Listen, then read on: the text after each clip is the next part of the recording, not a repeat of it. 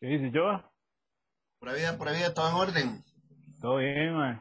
qué buena nota. Disculpa la vara ahí, pero es que hubo un tema ahí con la... No hay problema, más bien me salvé porque a mi sobrinito le dio hambre, entonces, este, en carrera le cociné. De una. Ay, para no quitarte mucho tiempo, voy a presentarte y le damos de una vez. ¿Está bien? Ok. Eh,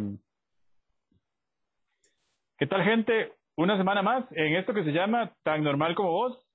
Ahora estamos en Radio Nova Hit, Nova Hit Radio, y también en el canal de YouTube.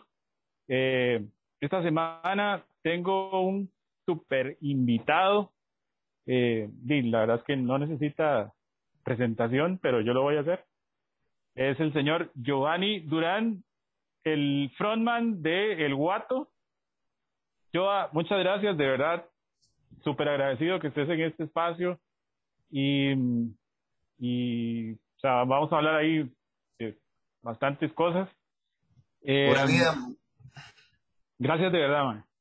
Pura vida, muchas gracias, este, un gusto y de verdad también a ustedes por tomarme en cuenta, pues vamos ahí a darle a responder este y participar ahí a ver qué, qué sale de esta de este programa para gente normal con gente anormal. Qué bueno. Eh, más o menos esto, esto de tan normal como vos siempre es como eh, enseñarle a la gente lo, el, el, lado humano de, de, de cada uno, ¿verdad? De, ya sea un cantante, un fotógrafo, una bailarina, no sé, lo que sea. Siempre los vemos del otro lado o siempre los vemos subidos en un escenario y, y, y todos tenemos di cosas, todos tenemos que pagar la luz, todos tenemos que pagar el agua, algunos andamos en autobús, entonces para que la gente se dé cuenta de que di, somos, todos somos normales, ¿verdad? Eh, Realmente. Yo, que, yo quería iniciar, yo, eh, preguntante, originario de, de, de qué parte del país sos? Heredia, desde que me fabricaron, desde la panza de mi madre, desde el primer día hasta el día de hoy totalmente Heredia. Lo más lejos que he vivido ha sido como a dos kilómetros del Parque Central de Heredia, que es ahorita. Qué bien. Eh, ¿Y, y cómo, cómo, eras, cómo eras de chiquillo? O sea, siempre tenías ese, ese gusto por la música, por las artes, por el fútbol. ¿Cómo era la vara? En realidad, la época de la escuela, pues fue como normal de, de de jugar lo que había que jugar, este, jugar en mi barrio, jugar en el Parque de Los Ángeles, este, y lo más cercano a una disciplina que ya no fuera jugar fue cuando un compa mío inventó hacerse un equipo de fútbol que se llamaba el Huracán Fútbol Club en sexto de la escuela y ahí me metí, anoté el primer gol del equipo, soy, estoy en los anales de la historia del equipo. Y después, inmediatamente saliendo de sexto, eh, enamorado de la música, empecé a escuchar música de radio, empecé a escribir canciones, empecé a obsesionarme, o sea, era así, mi tiempo era la música, agarraba una grabadorcilla, iba donde el profe que vivía a los 50 metros, y yo, ¿ustedes han oído esta canción? Y yo le robaba los cassettes a mi papá para grabarlos yo, que había que meterles un papelito ahí para poder borrarlos. Este, todo eso lo fui descubriendo y al día de hoy los hijos de mi profe y de la señora esa se acuerdan que, a ellos les contaban que yo llegaba ahí todo carajillo a ponerle música a mi profesor y a la esposa. Qué loco, mae. Sí, ¿Cómo fue esa etapa?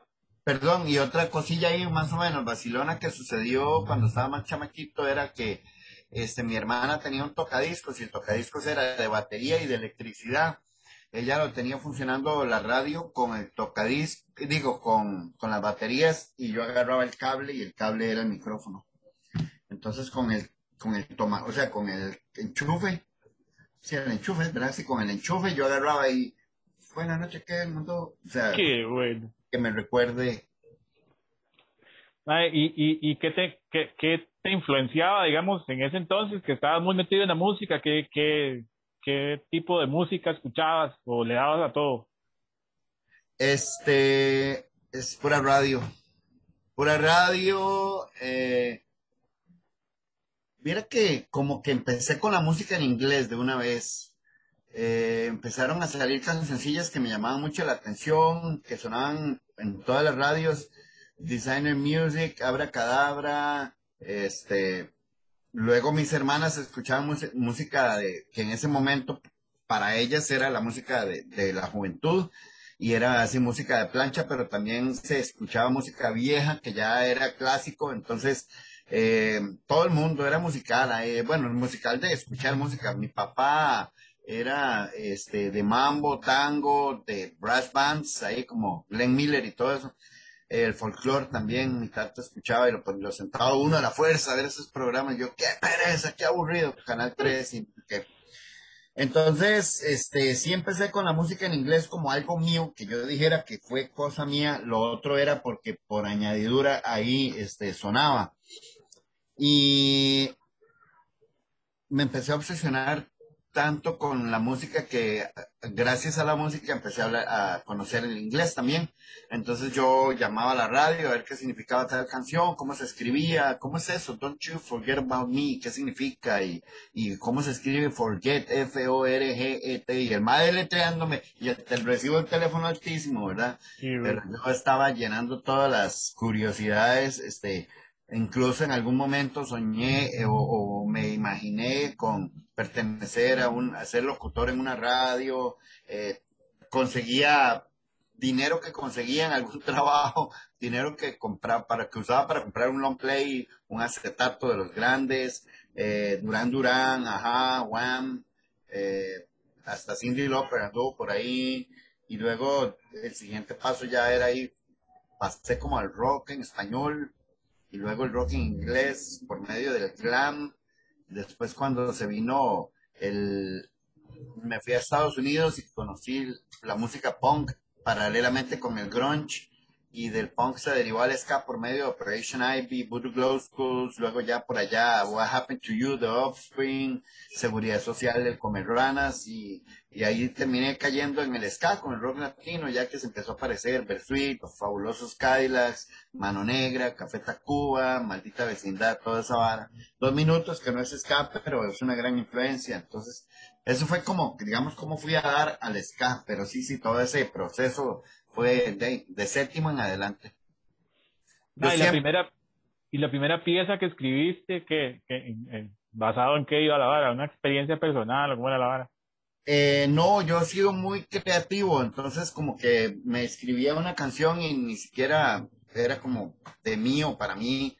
Eh, las dos primeras canciones que escribí me las perdió el profesor de música en séptimo porque yo se las di para que me les hiciera este música valga la redundancia. Y el mae me las perdió, el desgraciado, nunca se lo he perdonado, ¿verdad? Y después de eso, este, seguí escribiendo basado en los, ahí sí estaba un poco basado como en el, en los baladistas de música en español que, que me llamaba mucho la atención. Había un mae que se llamaba Braulio y escribía muy raro el mae. Escribía que en la cárcel de tu piel, este, estoy preso de voluntad, mucha metáfora, mucho símil y, y me encantó ese estilo. Luego, este, las voces de Manuel, de José José Basilón, porque me di cuenta grande que siempre había sido como mi artista favorito. Entonces, eh, nunca escribí nada como tipo José José, pero sí escribía muchas varas muy locas, como, como les repito, inspirado en, en Braulio, que más escribía muy raro, y escuchaba música de Álvaro Torres y no sé qué pero mientras ese proceso creativo estaba amparado en el español, también empecé, escribí un par, bueno, un par, no, varias canciones en inglés. Ahí las tengo guardadas solo como para la anécdota, pero no, nunca me vi cantando en inglés, ni, ni, ni teniendo una banda eh, en inglés, solo las escribí porque estaba inspirado oyendo eh, glam, música glam, entonces eh, yo como que le agarro el estilo de cada música, cómo es que hay que escribir. El grunge nunca, bueno, sí, el grunge también escribí un par de canciones, pero en español, y eran muy este, introspectivas, incluso alguna denuncia social, otra en contra del suicidio, había otra que se llamaba La carga que rompió la espalda del camello, que los camellos no tienen espalda, pero yo la escribí en el momento y X. Y este, sí, todo era ahí como un poquillo, puedo decirle, entre oscurón y denuncia social, hasta que ya apareció con Niño Problema escribir la canción Ladrones y Policías y se jodió Tere.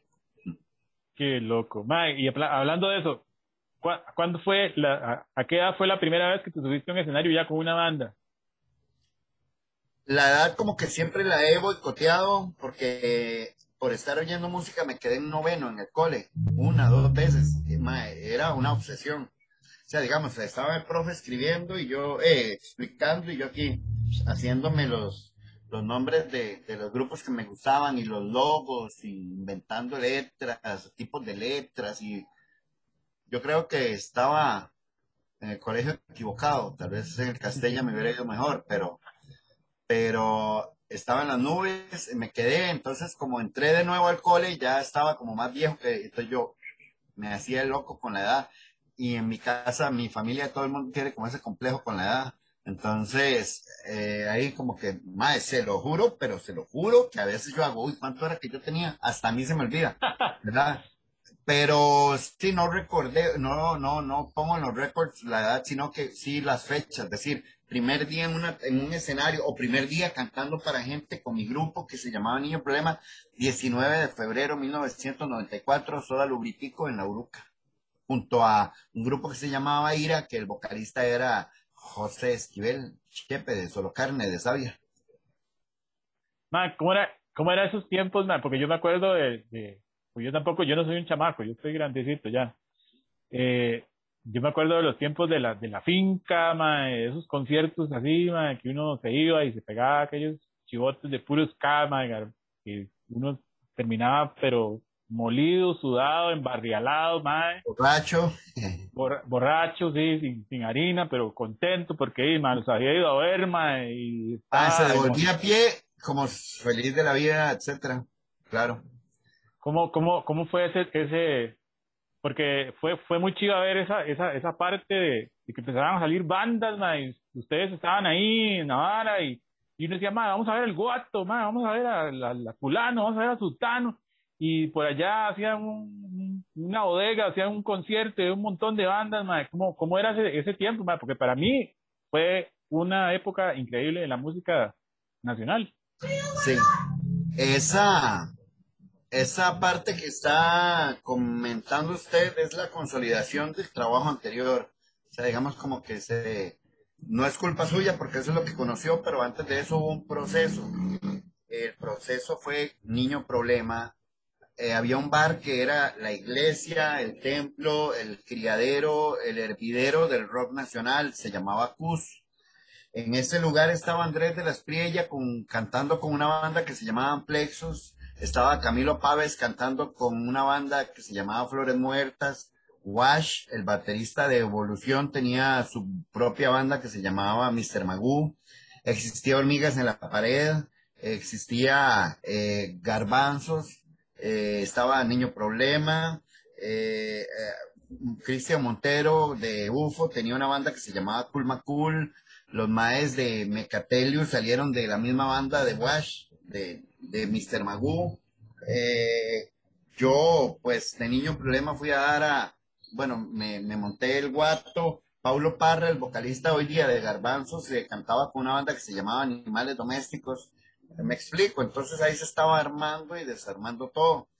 Eh, seguimos tocando, seguimos enamorados de, ese lugar, de ese templo. Luego se vino una serie de eventos porque de verdad que sí, eh, yo no me adjudico nada que no me haya sucedido y el señor de Cus de ese lugar me dio a mí la agenda para que yo hiciera todos los conciertos. Entonces todo el mundo, el, el gurú del, de la vara era yo, hay que ir a buscar a ese mae de niño problema porque es el que da está haciendo las agendas y yo metía bandas y aparecía Chains y aparecía Suburbia, aparecía Paradigma, este, Retos, Ritos, perdón, donde tocaba batería Nelson de Agresor, eh, Cannabis, de donde sale un Mike que está en No Resolution, bueno, etcétera, etcétera.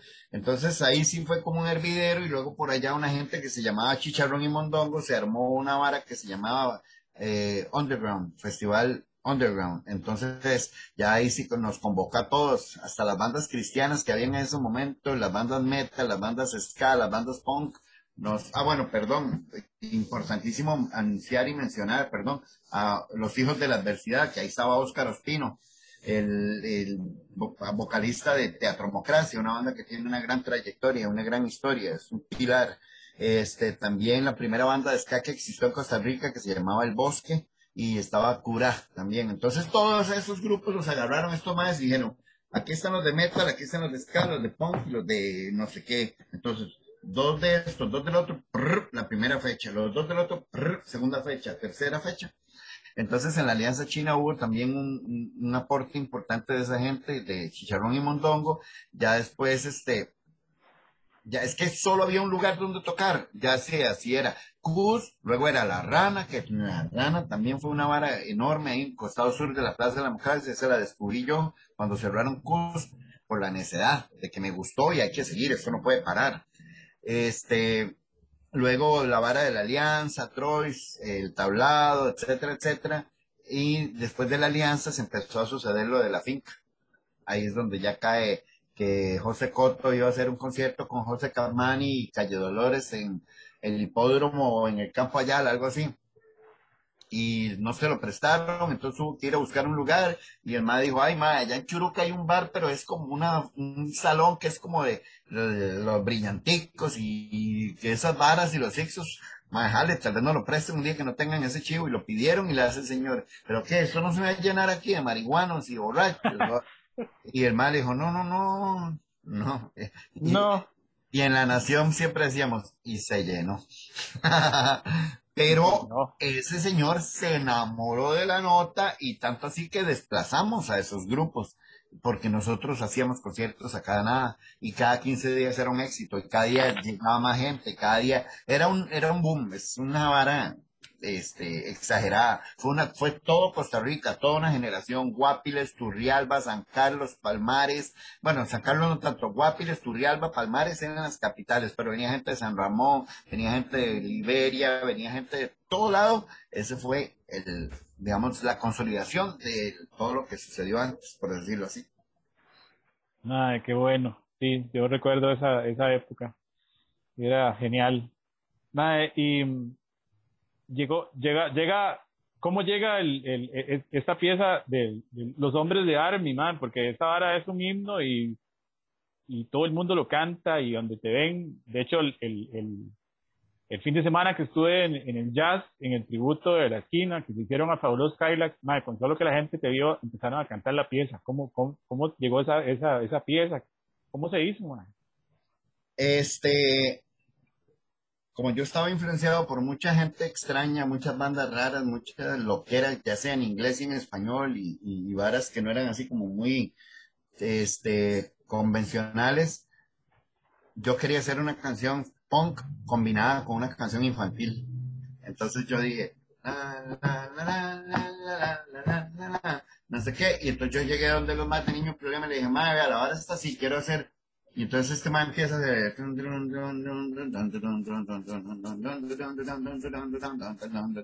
Y empiezo yo a cantar la vara porque yo ya tenía la letra escrita.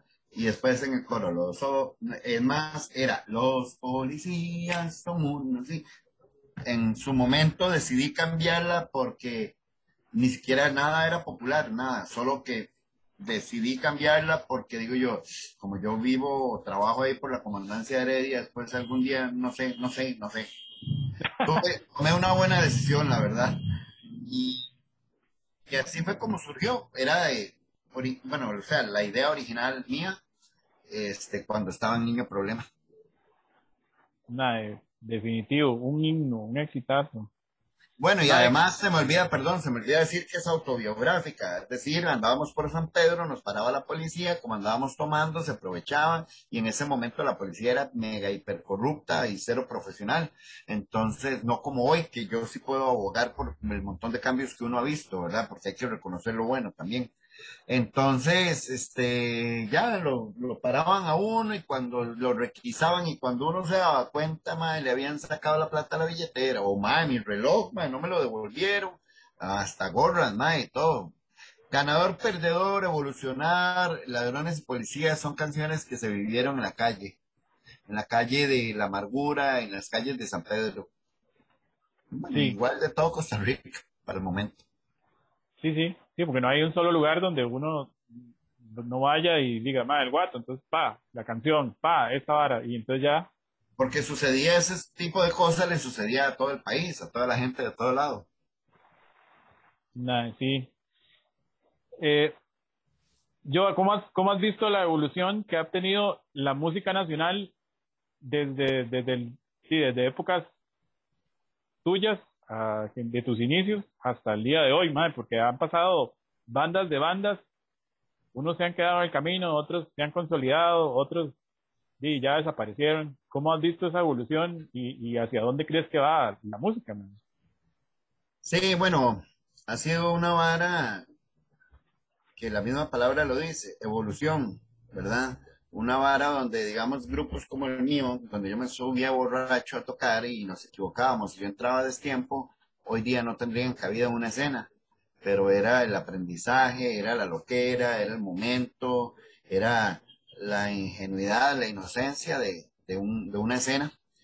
Y este, no solo mi banda cometía esos errores, también otras bandas cometían esos desmadres, esos errores y este, en el camino fuimos aprendiendo incluso de otras bandas de aquí que lo hacían muy bien, que lo hacían profesionalmente, que lo hacían sobrios, que lo hacían o de música original.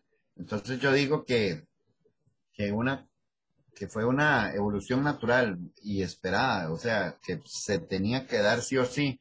Por ejemplo, hoy salen bandas, que es decir, salen bandas de una vez con video, salen bandas de una vez con, con canción en estudio pichudísimo y, o sea, en el momento nosotros era eh, difícil de, de esperar o, de pensar que uno pudiera grabar en, en no sé, en audio arte. Bueno, nosotros lo hicimos, pero con mucho sacrificio y toda la vara.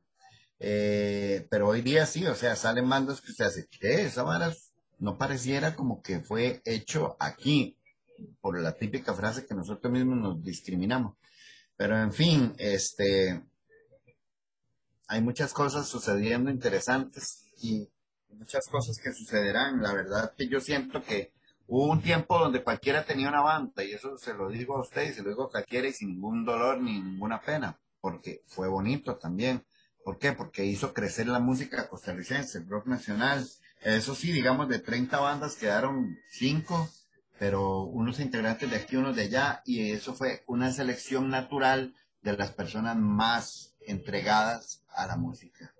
Porque uno se les pasó la moda, porque otro tuvo que este, irse para otro país a trabajar, porque eh, otro dejó a la novia embarazada y tuvo que dedicarse ya. Entonces se dio, se dio una selección natural que ha hecho que la música costarricense hoy esté en un nivel bastante respetable y que vaya y dé para más.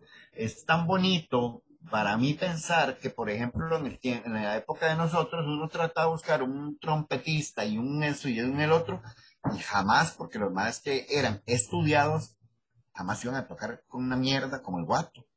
¿Ya? Entonces, era muy, muy difícil, muy difícil tener más preparados en, en los metales. Entonces, este, ahí empezamos a conseguir gentecilla que fue aprendiendo y esto y el otro, pero hoy día, digamos, hay más super pro tocando con bandas de, de estas. Por ejemplo, mi bajista es un madre pichudísimo, un madre que toca chelo, que toca con trabajo, este, que, salió del Castella, todos los más dementados hoy día son más preparadísimos, incluso estos mismos más de, de la banda La Esquina que tocaron y, están tocando esto, están tocando rock nacional o, están tocando en bandas de ska o rock latino, entonces eso habla muy bien de, la evolución de, esta vara. ¿Por qué? Porque significa, así estos más están haciéndolo bien, ahora sí nos apuntamos. Sí. Eh, les recordamos gente que nos está escuchando por eh, Nova Hit Radio. Eh, buscar ahí el, el sitio de la radio es www.novahitradio.com y www.novahitradio.com barra inclinada player. Los que nos están viendo a través de YouTube, no olviden suscribirse y darle a la campana para que reciban todas las notificaciones de todas las entrevistas que se están dando en estos, en estos días. eh, se vino esta vara de la pandemia y para, para nadie es un secreto que para mucha gente fue un desmadre y principalmente para los artistas, independientemente de lo, del género artístico, y no solo en este país, sino que he tenido la posibilidad de hablar con gente de fuera eh, y, ha sido terrible, algunos hasta desistieron de y se pusieron a hacer otra vara y se quedaron en el mood. ¿Cómo viviste esta, esta época extraña que, se, que llegó para quedarse, tanto en la, en la parte laboral como en la parte personal? Yo también tuve una transición porque mi madre falleció en el 2017, en octubre, entonces pongámosle que duré 18 y 19, ahí como seguía tocando y todo, este, yo no paré, no me deprimí, no tuve ningún capítulo extraño, pero era una adaptación, no sé, es toda una vida, ¿entiendes? O sea, son, se parte, se parte a la mitad la vida, se parte en un antes de Cristo y después de Cristo, antes de mi madre y después de mi madre, a mí. Entonces, Mae, el proceso de, entender, de, de, de vivir, o sea, todo, todo. Yo sí he sido como muy, digamos, sí, ya al final, cuando mi mamá estaba grande, un poquito antes de que estuviera muy grande, ya yo sí me lavaba mi propia ropa, por decirlo así, ¿verdad?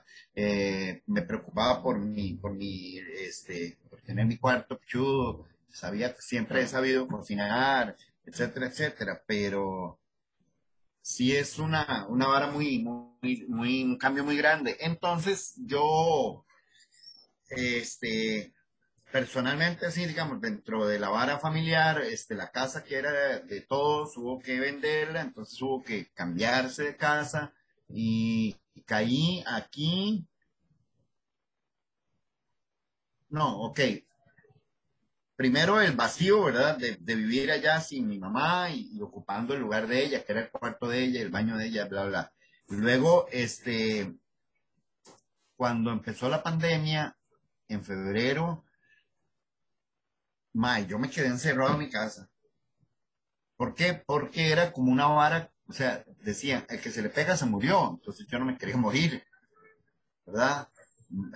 y bueno, o sea, el último concierto fue el Finca Fest, yo salí enfermo de ahí, yo, más bien hoy día digo, si habré tenido coronavirus como entre los primeros, porque yo me enfermé gacho. O sea, yo tenía una tos que hasta mi hermana me decía, yo ahí lo escuché como nunca y no sé qué. Y después de eso, al final de la vara me, me dolían los pulmones y a mí nunca me, me ha dolido los pulmones después de, de una gripe, ni, ni durante, ni nada.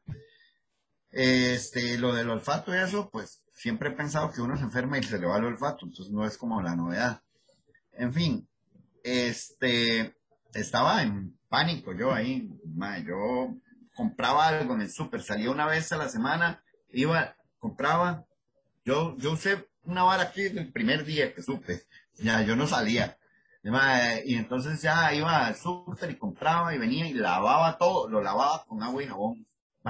Y, o, digamos, si no lo iba a usar, lo dejaba ahí 72 horas o 48, no sé cuánto, y lo que iba a usar lo iba y lo lavaba con agua y jabón, y era esa, ya alcohol a cada rato, bla, bla. Eh, creo que lo hice bien, seguí viviendo así, este, no había nada, un día que, que me salió, no, un día que me salió el concierto de Omni, que yo decía, qué pichudo tocar en eso que están haciendo, porque fue una, digamos, o sea, Omni nunca lo olvidaré porque aunque no estaba tocando yo, yo lo veía como una, una esperanza, o sea, un, una, un agua, un oasis en el desierto, y veía a la gente y, lo veía una y otra vez y no sé cómo, por dicha fui a dar ahí y el día que me llamaron para confirmar, este, yo estallé en llanto. Estallé en llanto porque tenía mucho de no tocar, porque sentía que era una lucecita ahí ya de esperanza.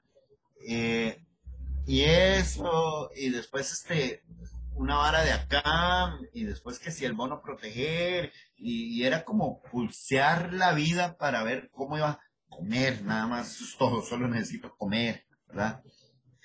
Entonces, eh, se vino ya que un año después de la pandemia me pasó lo de la casa que se vendió y me pasé para acá. Y mientras me paso para acá, porque es que, digamos, si se ve la casa, es una casa de madera. Ma, esta casa era verde piscina, de un verde ahí, verde pequeño mundo, que vale entre rojos la, y estaba hecha leña y me dice mi hermana que si yo me quería pasar para acá, porque es toda una casa, ya solo tenía mi cuarto, otro cuarto que era como el estudio y el baño. Mae, y yo lo vi y a mí me volvió loco de felicidad porque otra persona se hubiera deprimido. Pero yo dije, mae, qué pichudo, claro, no es que así la puedo pintar y así. Mae, vea, digamos, esas varas estaban allá en mi otra casa, pero toda esa vara gris, mae, o sea, todo este poco de cosas, este, que son sencillas, ahí es una vara muy minimalista, ¿verdad? Esta vara todo, todo lo hice yo de una casa que era terrible. Entonces, ese fue como me ayudó mucho. Me ayudó mucho a vivir. Este, luego, no solo eso, sino que también otro proyecto que tenía mi hermana y me pidió la ayuda. Entonces, yo también ahí me lancé a, ayudarle. Y digamos que musicalmente hubo un tiempo que dije, se murió todo. O sea, se me fue la esperanza y la ilusión, pero no de forma triste, sino como X. O sea, estoy aquí solo respirando, porque hoy día hay gente que no puede respirar. Entonces, ese es, hoy día mi meta es respirar, ¿verdad? Entonces, como que la música hago yo X. Ma, es que si puede participar en un streaming, no, no, gracias. No me interesa. No me interesa salir en 20 cuadritos ahí, haciendo que hago, haciendo que hago. Ma, que para una vara de México, ma, para una vara de Colombia, no, gracias. No me interesa. Pero yo no decía eso, o sea, yo me decía a mí mismo, no me interesa. Ay, no, hubiera que. No, y de verdad así nos pasó un chasco, que el día que íbamos a hacer un streaming chudísimo, alquilamos el lugar y de todo, y hace el gobierno, nadie sale. Perdimos todo el impulso, perdimos el show latinoamericano, perdimos todo. Luego otro intento, y era jueves, y pa, también, ahí de pronto otro. Entonces, como que yo sí he sido muy humano siempre, o sea, a mí modestia aparte, la gente me recuerda por varas muy pichudas, pichudas para mí, como decir, mae, una vez yo estaba afuera Pikachu, más estará, y usted iba a cerrar por los portones, y, me, levantó y me metió dentro y me sentó en una esquinita. Ya esa vara a mí me llega porque este, uno no lo hace para que se acuerden de uno, lo hace porque nace. Mae, una vez me hacían falta cinco tejas para un para entrar a un concierto y usted me dijo, pase, pase. O una vez, mae, iba a empezar a llover, mae, yo estaba allá y usted pasó en el carro, y ¿qué, mae, por el concierto? Vámonos. Entonces, todas esas varas, yo siempre he tenido como esa parte. Y, y durante la pandemia, pues ah, me encantó ahí ya ser, ser humano, pero para mí. Para mí, para lo más cercano. Y este, un día de tantos estoy en la computadora y hago decía, pero tengo una, un, un, una carpeta que se llama Proyectos y Novedades del WhatsApp. Entonces salen las canciones que nosotros teníamos ahí para grabar. Teníamos un disco a punto de salir. Cuando salió Lo que me queda, venían seis canciones más. Se perdieron. Se perdió el archivo, no se pudo grabar y entonces ahí quedaron. Entonces hago yo un día, me metí a esa vara y yo, me oiga las pesillas, ya nos estamos cansando. Sí, sí, me gustan, son panes y le digo a un amigo, Mae, quiero grabar estas canciones, pero no para sacar un álbum ni para, sino para dárselas a mi gente, porque descubrí en esa pandemia que el guato tiene una familia. O sea, que no tenemos fans, ya, que tenemos una familia que está pendiente de nosotros y que cada persona que ha ido a un concierto, que tiene un buen recuerdo, que tiene una anécdota, que pagó por vernos y que todo para mí es parte de una familia. Entonces yo dije, ma, ahí hay gente atrás que quiere una chema del guato, que quiere una calca del guato, que significamos algo para sus vidas. Entonces, mae, yo quiero hacer esto y compartirlo. No me importa que, que, llegue tal banda tapechudísima de aquí y diga, mae, qué grabación más muerta de hambre, qué rancho. No, mae, la música es música. Quiero eso para mi gente. Vamos a grabarlo ahí. Mae, es aquí ya que al final de esto, ¿verdad? más, este, convocados, vamos a ensayar porque vamos a grabar esta vara. Mae, todos los más, sí, sí, yo, mae, ya era hora, porque esos más de, de medio pandemia ya me estaban, mae, ensayemos. Yo, mae, ¿para qué vamos a ensayar si no hay ni conciertos, mae? Mae, pero para entretenernos, yo, mae, es que no, mae, no hay ni dónde sacar plata, mae, ir a pagar una sala de ensayo, no hay ni salas de ensayo. Bueno, en fin, Maes, vamos a grabar esta vara, mae, aunque quede como quede, vamos a hacerlo lo más bonito posible, mae, y empezamos a ensayar y empiezan esas canciones a agarrar una forma.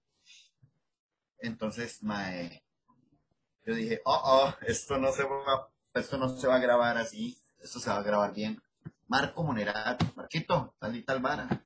Mae, vamos a grabar, lléguele yo, aquí está, este lugar, siempre las puertas abiertas y hoy día, mañana tengo que ir a grabar, ya están las guitarras, bueno, falta una parte de una guitarra, el bajo, la percusión, ya están los trombones, ya, ya ahí está la, a punto de, de cocinarse. Entonces, mae, como que entre, entre la vara introspectiva, entre la vara personal y, y, un poquito, pues ya el revival ahí. Ah, bueno, sacamos la canción Cerciorarme de que estás, que fue una vara como un, como un abrazo virtual entre nuestro público y nosotros que les pudimos dar algo a ellos y que nos dieron a nosotros.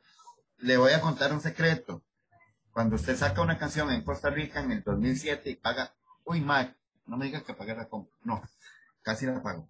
Eh, saca una canción y le paga un video de 15 mil dólares y no pasa nada, y hoy día la canción es conocida, pero ya estamos hablando casi de 15 años después. uno dice, madre, qué loco. O sea, sí, porque siempre la tocábamos y te pagas. Al final se puede llamar como un éxito la canción Lo que me queda y aprovechate de mí cinco años después. Dura como cinco años en, que la pidan. y sacamos la canción Cerciorarme de que estás de esta forma.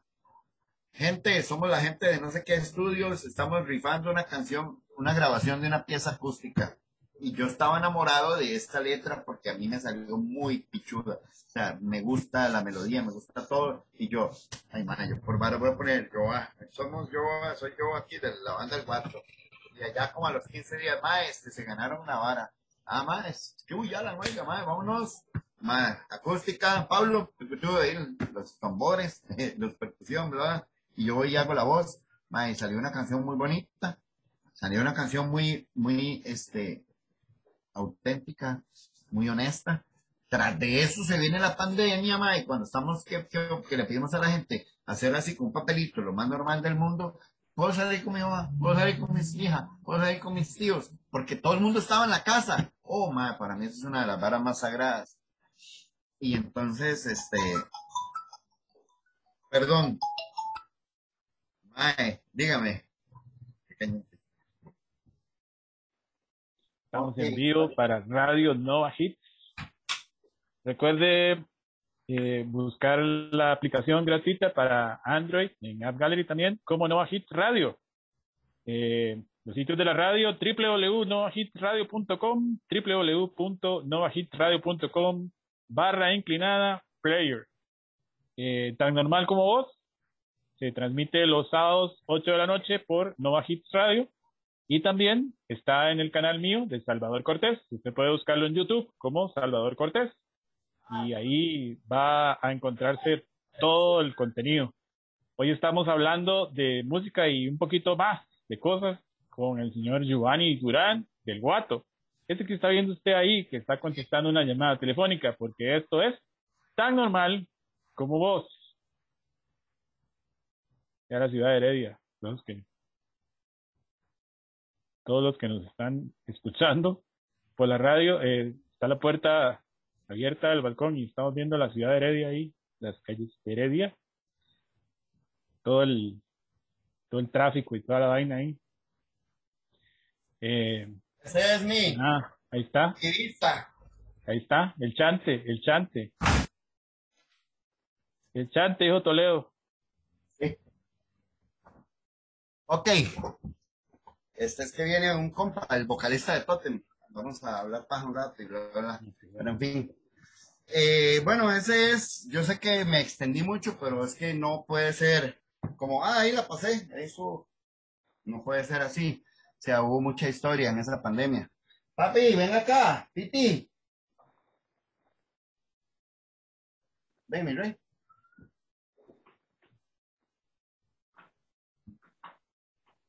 Este es Ay. mi sobrino. Es el galán, ese es el que cuida. Esto es músico y todo. Gasolina. Mm, lo duda, esa es este, la razón mía ahorita. Qué bueno, mae. Chema el guato y toda la vara. Obediente. Totalmente. Sí, ma, además sí, este, esa vara, digamos, personalmente, el- la partida de mi madre, el, el amor con él que ella le tenía, el amor, fue como un, ahora me dedico mucho a cuidarlo a él, a no cuidarlo de que viene aquí para que yo lo cuide, sino como que yo voy a visitarlo, lo voy a recoger, está en clases de música, ma, o sea, es una locura. Es decir, como no pudo haber salido mejor todo después de eso. Nada, qué bueno. Qué bueno saber que, que, que estas historias, que esta historia del, del, del antes y el después del COVID eh, tuvo un, final increíble porque con mucha gente con la que he hablado, pues han, perdido familiares, etcétera, etcétera, han perdido trabajos, han perdido, eh, inclusive, como te digo, se han puesto a hacer cualquier otra cosa, con tal de, como decías vos, el simple hecho de comer, o sea, que te- tengo que hacerlo y, ya, y se fueron y dieron todo por perdido. Eh, nada, muy tuanis, la verdad. Eh, la pieza está increíble. Eh, fue algo, de verdad, cuando yo vi esa vara y dije yo, madre, ¿qué es esto? ¿Por qué? Madre, que, que de verdad fue una vara así que, que tocó porque eran momentos muy convulsos en algunos lados y, y era una vara que uno no sabía si salir o no salir o quedarse o, o qué hacer o abrazarse o llorar y, mae, y eso llegó creo que en el momento justo. Ma, y la canción no tiene nada que ver con lo que pasó, la canción solo la escribí antes de, no sé en qué momento de mi vida, que me gustó y que, y eso que usted dice, y ve un álbum y hace, mira qué tanis, y ve una vieja amiga, ve un viejo familiar, ve gente que ya no está eh, por ausencia, digamos, de, de que se fueron para algún lugar lejos o se casaron, o gente que ya usted no, no ve a menudo porque tienen un trabajo que no es entonces fue como así, como una vara, pero y, incluso hasta la canción tiene como un tinte ahí de, de amor, pero no es amor ahí, bueno, o sea, como parece como de amor en pareja, pero en realidad no lo es. Eh, digo, o sea, en realidad la canción usted la oye y la puede dedicar, pero tiene un trasfondo que, mae, sinceramente, eh, el hecho de que ponga ahí la, mae, que usted es cachudo. son las cuatro en uno. Vea, aquí está mi hermano, Cacho de Totem. Saludos, mae. Ay, Todavía más. tiene que entrevistarlo y hacer, porque este man tiene otra historiota. también. Ahora me pasa el contacto de una vez. Totalmente. Sí, mi bro, entonces este, la, la, la canción fue una bonita coincidencia. El, el, el final de esa foto es, digo, del video, es aquella foto que está allá. Ajá, ajá, esa otra. A ver, es que con esto cuesta, güey, esto. Ese es el final, y entonces eso es como dice mucho. Se, se fue uniendo todo, ma, y eso es lo que tiene. Ma, yo le digo, la música es tan fácil, tan... La música la hacían los ancestros con, con, con pellejos de, de animales, con piedras, con palos. Entonces a veces, mae, nos complicamos tanto. Uy, no, mae, es que fui y mastericé la canción en el estudio de los Beatles en Abbey Road. Eh, mae, sí, es que me, me hizo el video tal y tal vara. Yo mismo caí en eso, mae. El video me lo hizo Ernesto Fundora. El mae que hizo el video de la negra tiene tumbado y que no sé qué. Caemos en ese juego, pero la música es sencilla. La música se hace así, Sara, mae, con, con, como le digo, la hacían los cavernícolas, salud, pa. la hacían los cavernícolas, mae, la hacían los ancestros, mae, con tambores, ya. y- entonces a veces nos complicamos y yo creo que el cerciorarme que está hace solo eso, solo es una canción, una canción sencilla que dice cosas funny en- y que la gente estaba viviendo también. Así como la gente estaba viviendo, los hombres de Army son unos y así estaba viviendo en ese momento la gente cerciorarme de está. Nada, qué bueno. Eh, nosotros siempre cerramos con un, con una, con un mensaje, un mensaje positivo para esa gente que siempre está o que puede estar ahí siempre viéndonos, escuchándonos y que quiere hacer y siempre está como hoy sí lo hago, mañana no lo hago. Eh, gente que está pasando por alguna depresión o alguna tristeza o simple sencillamente gente que dice eso no es para mí. Eh, ¿Qué le decís vos a la gente? Porque a mí me ha tocado, a mí me ha pasado, a mí me han dicho, Mae, eh, usted el arte no va a vivir, usted el, esto, eso es para vagos, eso es para marihuanos. Y en realidad uno sabe que sí, hay que lucharla para hacerla, pero, pero son... Puede ser marihuana y músico al mismo tiempo. Entonces sí, no sé, un, un, mensaje para esa gente que está ahí escuchándonos en Nova Hit Radio y los que nos están viendo en YouTube. Bueno, sinceramente mi frase que siempre uso y que la tengo ahí en donde pueda es, hay que ser feliz lo más pronto posible. Eh, yo soy creyente en que uno es el uno es el dueño de su propio destino. Se puede exagerar y blasfemar, tal vez diciendo que uno es su propio Dios y que usted se fabrica su infierno o su cielo en la tierra. Entonces, si uno viera más allá, viva el cielo en la tierra, porque si no mamó y solo se vive una vez. Entonces, mm, arregle, arregle la vara desde su punto, desde su metro cuadrado, porque si usted la arregla desde su metro cuadrado, se extiende. O sea, este más es un, un, amigazo enorme y aquí está, viene a hablar paja aquí, ahí está mi sobrino, aquí vienen mis hermanas, vienen mis amigas, viene, y siempre, esta casa es un chante ¿sí?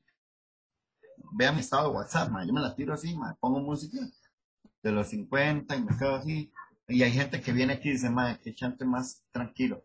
Madre, entonces usted contagia a la gente de buen rate. Madre, este, la gente es tontita, madre, se mete en problemas, hay que evitar conflictos, hay que, hay que ser feliz lo más pronto posible, madre, porque madre, después no hay forma, no hay, no hay regreso, madre, ¿ya? Si las drogas se están cagando en usted, madre, pare la vara, ya no es divertido. Si usted está yendo a un casino, madre, pare la vara, se está llevando su, sus ahorros en banda si a usted le gustan los problemas, está, o sea, es muy fácil, es, muy fácil vivir. También hay gente que dice, es que me hicieron esto, no me hicieron. La gente hizo y usted sabe, usted decide cómo tomarlo. No, es que me hicieron tal vara, no. La gente hace cosas y usted es el que decide cómo tomarlas. Digo yo. Qué bueno, man. Eh, ya para terminar, redes sociales donde te puedan seguir, donde, donde podamos ahí tener contacto, música nueva, historias, eh, noticias, qué es lo que viene. Eh, YouTube están los videos, ya uno casi que ni sube videos porque solo hasta que le salga un video es un videoclip. A veces subimos, este, bueno, tenemos un TikTokcillo ahí del guato para tirar anuncios, para tirar balas de, del recuerdo también, TikTok ahí el guato. Tenemos este Twitter. Yo, ¿quién usa Twitter? No sé ni quién usa Twitter. Yo nunca he usado Twitter, solo las celebridades en otros países.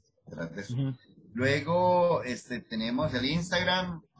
sabemos que es más para gente joven de la nueva onda, pero igual es necesario tenerlo porque por ahí se propaga la vara. Y el Facebook, entonces está allá entre el Guato CR o el Guato, cualquiera. Están las canciones en todo, en Spotify, en Deezer, en esto, el otro. Ya pueden ponerle la música del Guato también a las historias de ustedes de Instagram o a los, sus propios TikTok. Les pueden poner la música del Guato porque ahí está. ¿Y qué más? Nada, en cualquier lado las pueden escuchar y descargar. El número de teléfono está en todas mis redes sociales para WhatsApp, porque yo siempre les estoy contando y contestando a la gente donde hay concierto. Incluso hay compas de otras bandas que me mandan afiches y yo se los mando a todo el mundo es que es, uno es, una responsabilidad hacer esto grande y mantenerlo grande. O sea, yo no hago con que todo el mundo sepa dónde toca el guato si no existe garbanzo, si nadie sabe dónde toca mentado, nadie sabe. ¿Entiendes? Son mis compañeros, son mi escena y necesitamos que todos seamos grandes juntos. Una buena mía. Entonces eso, ahí están las redes sociales, ahí está el número de teléfono y, y si es ahí la personal, es como dice ahí, Jehová Durán Molina, está, ese es el Facebook y a partir de ahí nos comunicamos para, para venderles chemas, que también hay, ahí. Qué buenas chemas. Publicidad no pagada. Publicidad no pagada, no importa. Eh, yo voy por una chema de esas un día. Pura vida. De verdad, gracias, Joa, por tu tiempo, por, por recibirnos en tu espacio, por contarnos todo esto así tan personal, tanto ánima eh, esperamos en algún otro momento hacer otra cosa ahí loca. Eh, de verdad, muchas ¿Sale gracias. este? ¿Cuándo sale? No sabe Ah, todavía. Este todavía no sé, pero Antes del 20 de noviembre no sabe. puede ser que salga por ahí el 20. Bueno, igual, por si acaso, el 20 de noviembre hay un festival muy tuanis aquí con Julio Nájera, Mechas, Johnny Man, con este servidor, con Hugo de Mentados, allá en un lugar que se llama Entre Calles, entonces recomendadísimo para que lleguen. Y si no, y si ya pasó, pues lo estoy invitando a que usted trate de llegar ahí también y que este se pegue un buen tour. ahí. Y luego ya después más adelante en el próximo podcast le cuenta a la gente cómo estuvo. Qué bueno, sí. Prometido. Y voy a estar por ahí también en, en ciertas varas ahí, que me, me voy enterando ahí, ahí por ahí cuando vea la vara, la máscara, ya ese mae, yo lo conozco. Ok, ok. De verdad, gracias, mae, yo, de verdad. Un Gracias por tomarme en cuenta. mae. Yo, Gracias, de verdad. Y, y no, nos, nos vemos, nos hablamos, nos escuchamos la próxima en el futuro. Así que pura vida. buenas Buena nota, buenas noches. noches.